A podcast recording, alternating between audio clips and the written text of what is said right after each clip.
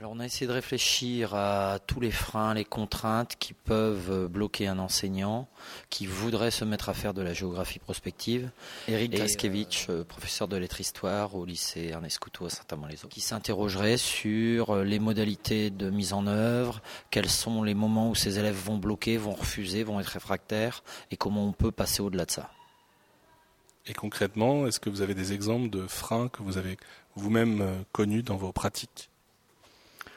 Oui, ce sont des freins qu'on va retrouver euh, au quotidien avec nos élèves euh, de lycée professionnel, qui ne sont pas forcément des élèves euh, très scolaires, qui ont de grosses difficultés face à l'écriture, qui n'ont pas confiance en eux. Catherine Morage, PLP Lettres-Histoire à Saint-Amand-les-Eaux, au lycée Ernest Couteau. Nous, c'est comme ça qu'on l'aperçoit, en tout cas, cette géographie prospective, c'est un levier qui, qui va permettre de, bah, de, les, de, les, faire devenir plus citoyens, de gagner justement cette confiance en eux, de les, leur faciliter la, la mise à l'écriture, et puis et puis euh, voilà, enfin je sais pas. Oui, euh, qu'ils aient euh, l'occasion de prendre la parole, de dire des choses, parce qu'ils ont plein de choses à nous dire. Là, c'est justement un, prétexte comme un autre. On pourrait leur faire écrire n'importe quoi sur un, quand on fait un atelier d'écriture, sur le journal du lycée, sur un roman, c'est la même chose. En fait, c'est un prétexte à écriture. On s'aperçoit que dès qu'on leur donne la parole, ils ont plein de choses à dire. Puis là, ils vont parler de leur territoire, ils vont parler de ce qu'ils vivent. Donc les freins, ben, ça sera les mêmes. Oh, je sais pas par quoi commencer, je sais pas ce que je dois dire. Oh, le sujet m'intéresse pas. Mais c'est à, nous justement d'apporter là des éléments, une boîte à outils pour leur permettre de, continuer. Et c'est le même mécanisme. Et euh, l'idée de partir sur leur territoire de proximité, on espère que ça, ça, fera vraiment levier, que justement ça leur parlera un peu plus et que euh, justement ça facilitera cette entrée euh, dans l'écriture. Et dans votre établissement, alors, votre, euh, est-ce que vous pouvez résumer en quelques mots votre projet de géographie prospective? En quelques mots, non. En quelques mots, ça va être, ça va être dur parce qu'on est, on est un peu précurseur, ça fait deux ans qu'on travaille dessus, donc nous on est déjà allé assez loin dans, le, dans la démarche, on a fait de nombreuses sorties de territoire, on a, des élèves qui ont déjà écrit des scénarios assez complets, on est en partenariat avec la mairie euh, pour le projet Cœur de Ville, on est en partenariat avec le SJ pour euh, mettre en forme euh, les scénarios sous forme à la fois radio ou télé, format France 3 Régions, plein de choses.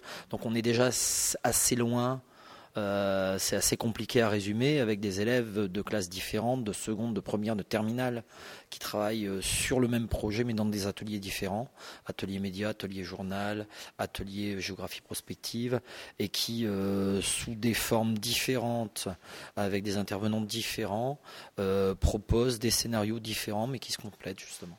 On est parti de leur mobilité, de leur absence de mobilité on s'est interrogé, voilà, euh, comment vous percevez votre territoire déjà, lecture du territoire, lecture de cartes, euh, petite balade dans le dans Saint-Amand, et puis à partir de là, on a interrogé leur mobilité réelle, leur mobilité ressentie.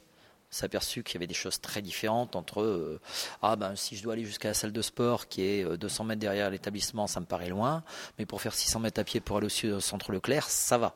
Donc euh, c'est pas la même chose. Donc on a travaillé dessus, on a travaillé sur la mobilité, on a travaillé sur euh, leur projet professionnel en tant que chaudronnier, comment ils voyaient leur avenir et dans le territoire. Et déjà pour les PFMP, donc pour les périodes de formation, est-ce qu'ils étaient prêts à bouger?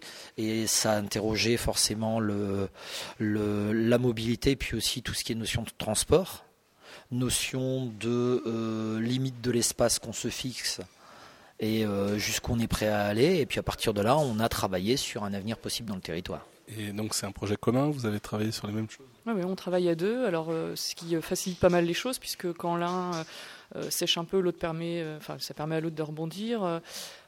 Euh, donc c'est vraiment un travail complémentaire et ça nous permet aussi de d'avoir des points de vue différents, et de, toucher beaucoup d'élèves, beaucoup plus que si on était on était seul, et puis de mixer ces, classes puisqu'on travaille ensemble, on, on, divise les classes. Je prends des élèves, de, je prends des élèves d'Eric, lui en prend des miens, et puis on, et les élèves l'ont bien perçu d'ailleurs. Donc, ce qui nous a amené à travailler sur la géographie prospective, c'est d'abord une demande institutionnelle, parce que j'étais dans le groupe formateur académique et Cyril Lara, inspecteur, en avait un peu parlé.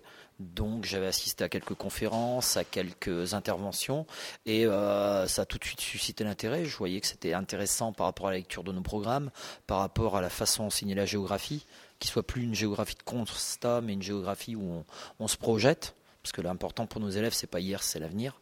Même le présent pour eux, c'est déjà hier. Donc analyser le présent pour rebondir, c'est intéressant. Puis à partir de là, ben, j'y ai mis un peu plus mon nez. J'en ai parlé à ma collègue qui a tout de suite dit oui, c'est bien, on va pouvoir faire un travail d'équipe. Et puis petit à petit, on a construit le projet ben, avec les élèves, tout simplement. Puis il a pris de l'ampleur petit à petit. Euh. Je pense que ça les met en valeur et qu'ils le ressentent très vite et que pour une fois, on a l'impression que la barrière professeur ou prof élève est un petit peu euh, euh, pas cassée, mais en tout cas est différente. C'est-à-dire que on a un adulte face à eux qui veut vraiment les guide vers leur leur devenir de futurs citoyens, vraiment. Et, et je pense qu'ils nous font confiance ce qui nous permet aussi de, faire pas mal de sorties. Le fait d'aller, par exemple, euh, dans les locaux de l'École supérieure de journalisme de Lille, ça les responsabilise.